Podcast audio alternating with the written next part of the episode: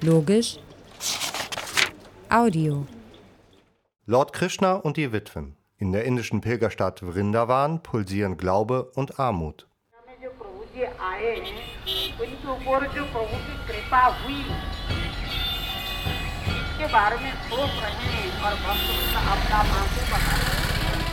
Hare Krishna, Hare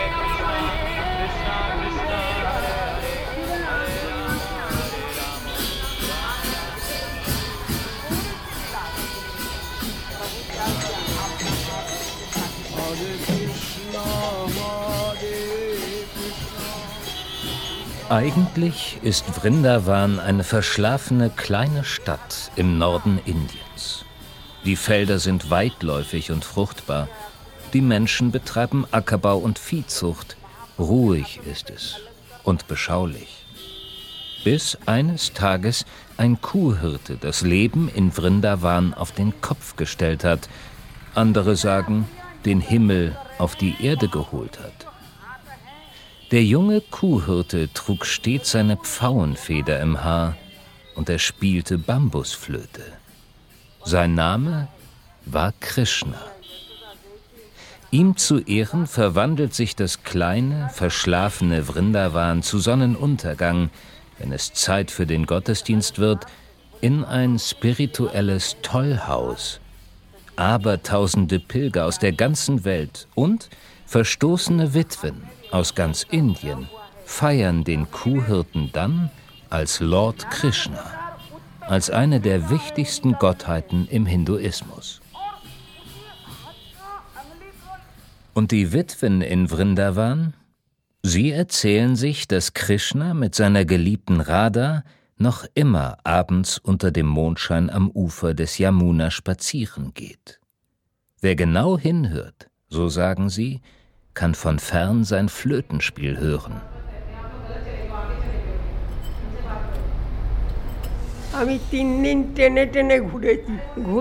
Ich bin viele Tage mit dem Zug gefahren. Ich war verwirrt und alleine. In Vrindavan bin ich ausgestiegen und herumgeirrt. Die Männer von der Eisenbahnpolizei haben mich dann hier in den Ashram gebracht. Das war vor zwei Monaten. Uma hat ein runzliges Gesicht mit großen Augen, die mittlerweile wieder strahlen. Die 80-jährige Witwe lebt mit anderen Witwen zusammen in einem Haus. Finanziert wird der Ashram von Sulab International, einer indischen Nichtregierungsorganisation. Wir haben über meinen Stromanschluss gestritten. Meine erwachsenen Söhne leben ein Haus neben mir. Und weil sie Geld sparen wollten, haben sie meinen Anschluss angezapft und Strom gestohlen.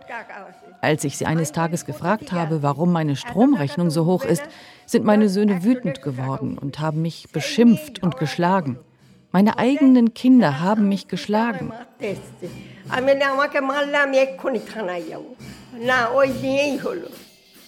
Als Umas Mann starb, war plötzlich alles anders in der Familie. Ihre Söhne behandelten sie schlecht und warfen sie aus der Wohnung. So wie Uma geht es vielen Witwen in Indien.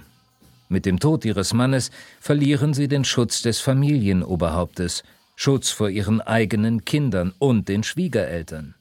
Indische Frauen ziehen nach der Hochzeit traditionell zu ihrem Mann, der meist noch unter dem Dach seiner Eltern lebt.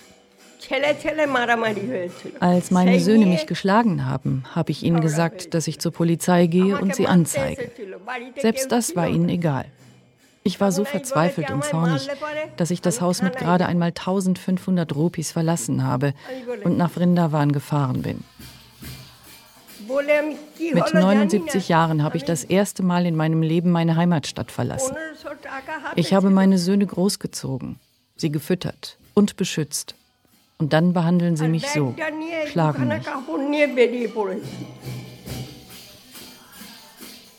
Der Ashram von Sulab International liegt abseits der lärmenden Hauptstraße. Seit nunmehr zehn Jahren bietet er 50 Witwen Obdach. Jeweils drei von ihnen teilen sich ein spartanisches Zimmer. Auf dem Boden steht ein kleiner Gaskocher. Mit ihm bereiten die Witwen ihre Mahlzeiten zu. Es ist einfach hier. Aber ein Zuhause, mit Strom sogar und Wasser und vor allem mit Familienanschluss. Weil der indische Staat die Witwen alleine lässt, zahlt Sulab ihnen Essensgeld und eine bescheidene Rente. Einmal die Woche schaut eine Ärztin nach ihnen. Wie jeden Mittag kommen die Frauen in dem großen Raum des Hauses mit Schellen, Trommeln und Glocken zusammen, um zu singen für Krishna, um Erlösung von ihrem weltlichen Leid zu erbitten.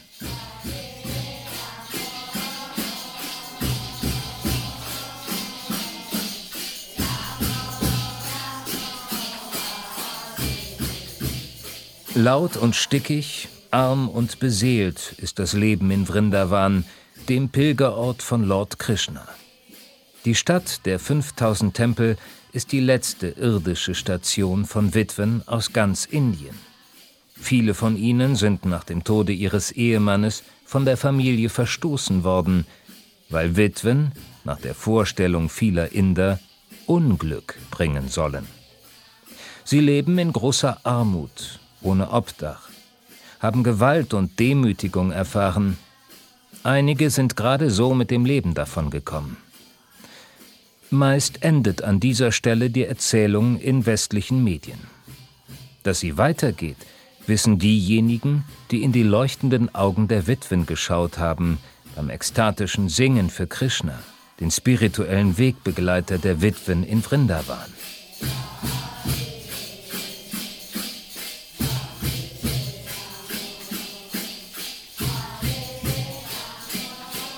Als ich das Mikrofon ausschalte, erzählt mir Uma, dass sie nach dem Tode ihres Mannes von ihren Schwiegereltern geschlagen und misshandelt worden ist. Einige Jahre ging das so, bis die Schwiegereltern starben. Eine andere Witwe nickt, nachdem sie lange zugehört hat. Sie sagt, dass der Bruder ihres Mannes sie vergewaltigt hat. Alle in der Familie wussten es, doch niemand hat etwas unternommen. Als sie ihn bei der Polizei anzeigen wollte, versuchte der Bruder, sie umzubringen.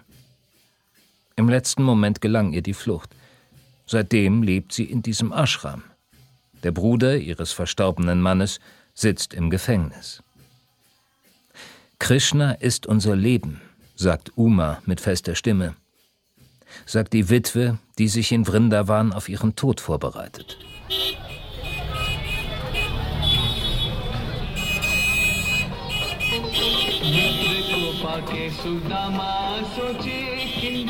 Plötzlich streckt der Rikscha-Fahrer.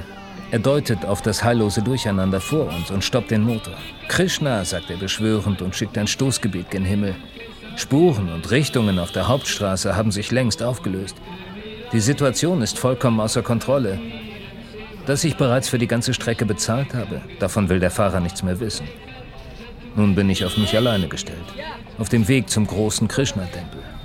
Obwohl, ich bin gar nicht alleine. Ich bin längst Gefangener eines stetig wachsenden Schwarmes. Ob Schicksal oder Zufall, ein unsichtbares Band verbindet uns. Wir, das sind schwitzende Menschen, schlafende Kühe und stotternde Rikschas. Blinde Musiker singen hingebungsvoll für Lord Krishna und rollen ihre trüben Augen dabei.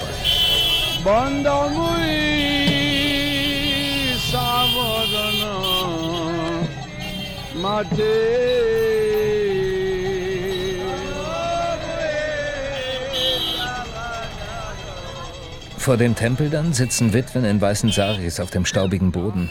Den Kopf nach unten gebeugt, fragen sie stumm nach Almosen. Den prunkvollen Tempel mit den goldenen Krishna-Statuen betreten sie nicht.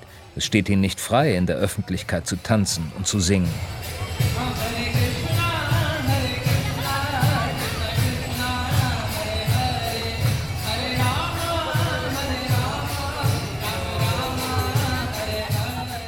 Im Herzen des Tempels wiegen sich die Körper zu der live gespielten Musik. Der festlich geschmückte Raum ist gefüllt mit Krishna-Anhängern aus aller Welt. Sie feiern einen Moment der Selbstvergessenheit, der Hingabe an etwas Größeres.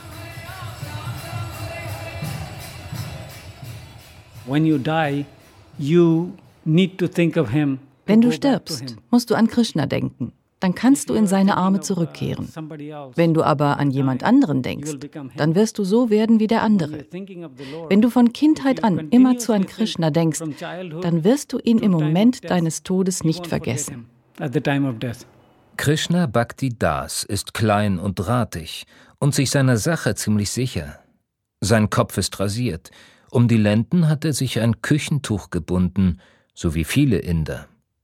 Seine Familie folgt der Krishna-Linie seit Generationen, deshalb haben sie ihm diesen Namen gegeben, hingebungsvoller Diener Krishnas. Hingebungsvoll singen viele andere Diener Krishnas, überall in dem großen Tempel.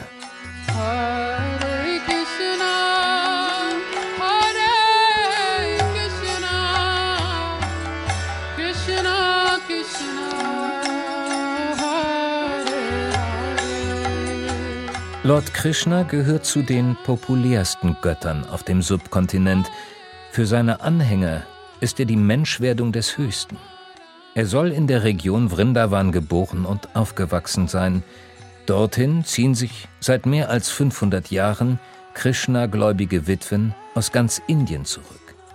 Von ihren Familien verstoßen, kommen sie zu dem heiligen Platz, um sich mit Krishna zu vermählen.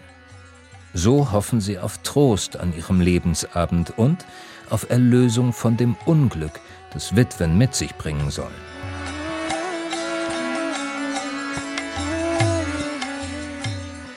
Die Witwen folgen dem sogenannten Bhakti-Weg, ein spiritueller Weg der absoluten Hingabe an einen liebenden, personifizierten Gott. Dieser Dienst an Krishna soll die Liebe in den Witwen entfachen. Selbstbezogenes Handeln und das Verhaften im Weltlichen kann so einfacher überwunden werden und letztlich im Krishna-Bewusstsein aufgehen. Krishna consciousness. That means your consciousness has to be with the Lord all the time. Krishna-Bewusstsein bedeutet, dass du immer mit dem Lord verbunden bist. Was auch immer du tust, denk an ihn. Tu etwas für ihn und warte nicht auf die Früchte der Belohnung. Er wird sie dir sowieso zukommen lassen. He will give you automatically. Der 50-jährige Krishna Bhakti Das hat 37 Jahre in diesem großen Krishna-Tempel gelebt. Mit sieben hatten seine Eltern ihn im 1300 Kilometer entfernten Kalkutta in den Zug gesetzt, damit er hier die Tempelschule besuchen konnte. Kalkutta ist die Hauptstadt des Bundesstaates Westbengalen, aus dem die meisten der Witwen stammen, die nun in Vrindavan leben. Im hinduistischen Buch Brahma Samhita wird Vrindavan als mythischer Ort gezeichnet. Dieses transzendentale Land von Vrindavan ist Ist bevölkert, bevölkert von Göttinnen des Glücks die als Mägde erscheinen. und Krishna über alles lieben. Die Bäume hier erfüllen jeden Wunsch. Und die Wasser der Unsterblichkeit Unsterblichkeit fließen durch das vom Stein der Weisen erschaffene Land. Hier ist jede Sprache ein Lied. Jedes, Jedes Gehen, Gehen ist Tanzen. ist Tanzen. Und die Flöte. Ist der ständige Gefährte des Herrn. Kühe, Kühe fluten das Land mit Milch im Überfluss. Und alles Und erleuchtet alles sich erleuchtet sich selbst. so, wie die Sonne es macht. Seitdem jeder Augenblick in Vrindavan verwandt wird, um hingebungsvollen Dienst an Krishna zu tun, seitdem seitdem gibt es dort keine Vergangenheit, keine, keine Gegenwart und keine Zukunft.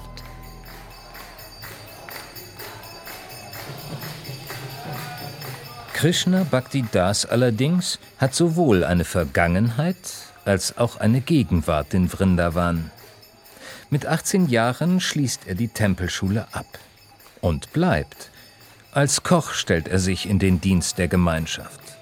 Im Alter von 43 Jahren verlässt Krishna Bhakti Das den Tempel, weil er eine Familie gründet. Doch er bleibt an dem Pilgerort Krishnas.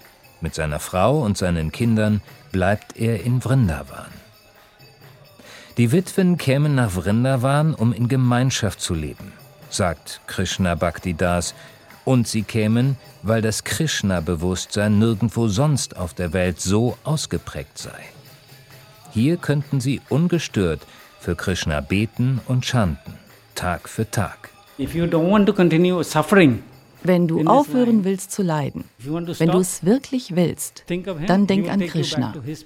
Er wird dich zurückbringen zu seinem Platz, dem spirituellen planet. Planeten, weit entfernt, dort oben.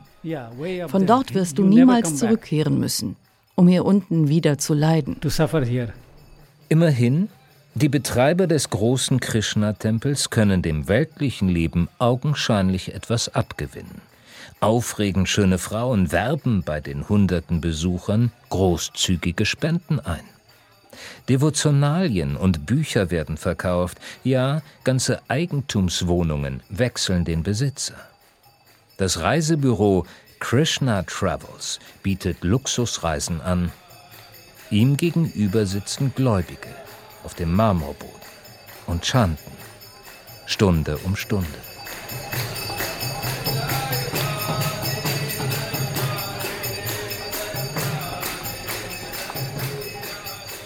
He will uh, cover up your benefits. Er wird sich your um deine. Belohnung kümmern, um deine Bedürfnisse. Krishna-Bewusstsein bedeutet, dass du immer an Krishna. Krishna denkst. Denk an den Herrn, wenn du schläfst, wenn du arbeitest und wenn du isst. Denk an ihn. Krishna ist ein fordernder Gott. Er verlangt von seinen Anhängern eine symbiotische Beziehung. Dafür verspricht er ihnen nicht weniger als Erlösung und einen Platz im Paradies. Letzter Halt Vrindavan.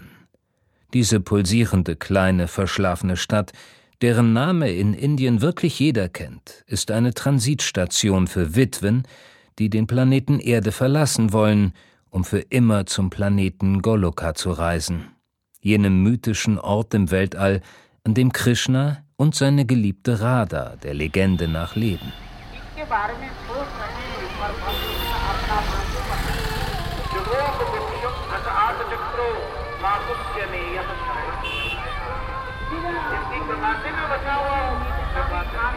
Krishna ist überall in Vrindavan.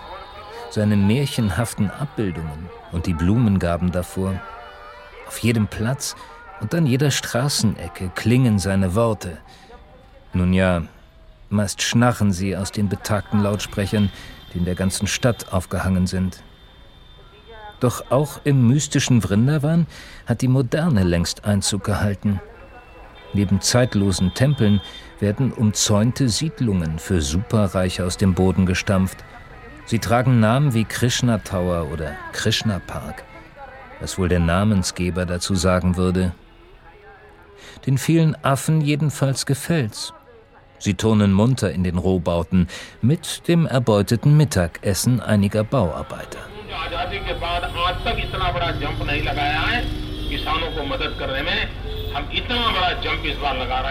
auf einer Leinwand flimmert das überlebensgroße Bild des indischen Premierministers Narendra Modi. Der Hindu-Nationalist spricht von der großen spirituellen Vergangenheit des Subkontinents und er verheißt eine noch größere Zukunft. Sein antiseptischer Entwurf eines Indiens, der Reißbrettstätte und Wolkenkratzer, kommt ganz ohne Krishna aus und wirkt seltsam deplatziert. Hier in einer Wiege der indischen Hochkultur.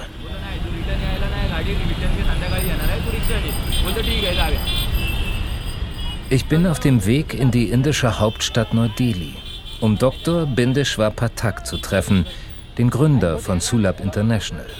Er ist eine der einflussreichsten Stimmen der indischen Zivilgesellschaft.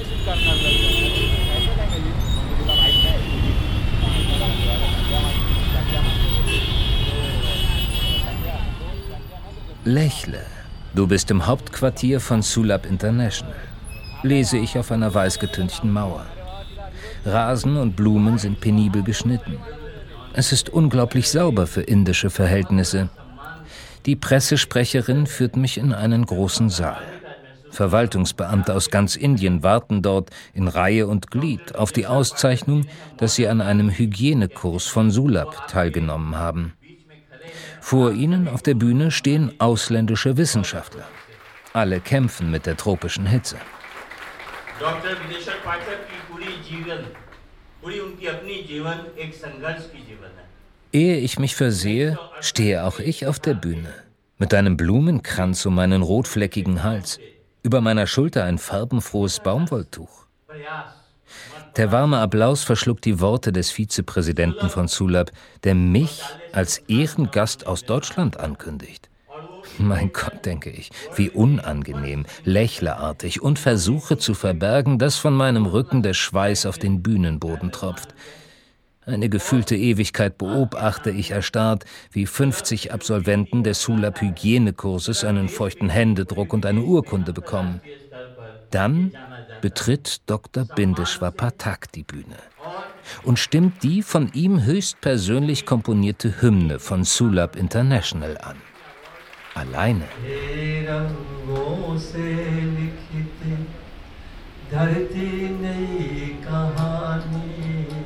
Nach dem Ende dieser bemerkenswerten Zeremonie schwärmt die Pressesprecherin von der Musikalität ihres 73-jährigen Chefs. Dann bedeutet sie mir, sein Büro zu betreten. Binde Schwapatak sitzt eingerahmt von Hunderten von Büchern. Ein hochtouriger Ventilator auf dem großen Schreibtisch droht, seine Gedanken und Ideen zu verwehen, die er auf Zetteln und Skizzen festgehalten hat. Kulturell? Sozial? Oder doch eher religiös? Wie lässt sich die Ächtung und Degradierung von Witwen in Indien erklären? Actually, it is a combination. Letztlich ist es eine Kombination. Wenn man das Phänomen psychologisch betrachtet, dann ist das Problem unsere männerdominierte Gesellschaft. Sie will nicht, dass die Witwen nach dem Tod ihrer Ehemänner wieder heiraten, dass sie wieder Sex haben. Sie will, dass die Witwen ihre Reinheit wahren. So to maintain that purity. An den Wänden hängen Auszeichnungen aus aller Welt. Für den Sozialreformer Pathak. Für Pathak, den Erfinder von bahnbrechenden Biogastoiletten.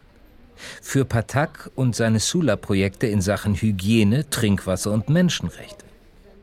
Mittendrin hängt ein Foto, auf dem der Hindu Pathak die Hand des Katholiken Johannes Paul II. schüttelt. Doch damit der Vielseitigkeit nicht genug. Als Angehöriger der höchsten Brahmanenkaste gibt Bindeshwar Pathak denen eine Stimme, die keine haben, den sogenannten Unberührbaren und den Witwen. Beide sind für ihn Opfer einer zutiefst patriarchalen und religiösen Gesellschaft. Warum eigentlich müssen sich in Indien Frauen nach dem Tod ihres Ehemannes den Kopf rasieren? fragt Bindeshwar Pathak, um sich dann selbst zu antworten. Only because nobody should be attracted towards her. Einzig deshalb, damit sich kein Mann von ihnen angezogen fühlt. Warum müssen sie weiße Kleidung tragen, dürfen nicht singen, nicht tanzen? Weil von ihnen erwartet wird, dass sie mit ihrem Verhalten nicht einen einzigen Mann anziehen. Nicht mit ihrer Kleidung, nicht beim Essen, nicht beim Singen.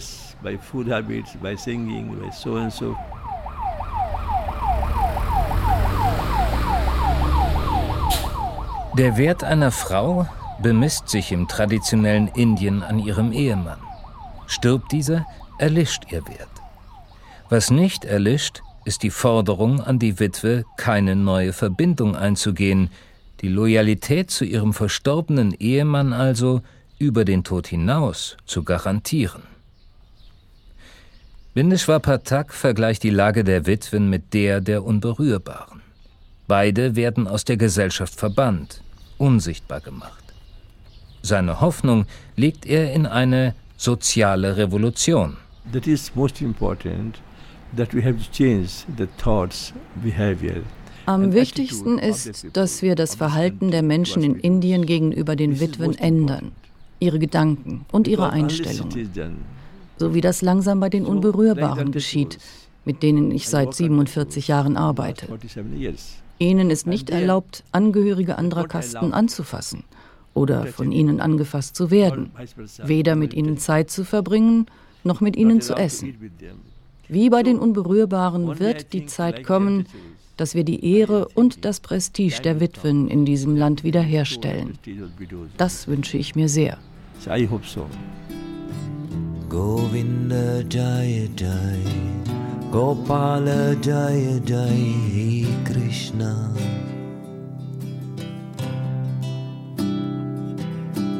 Krishna Nama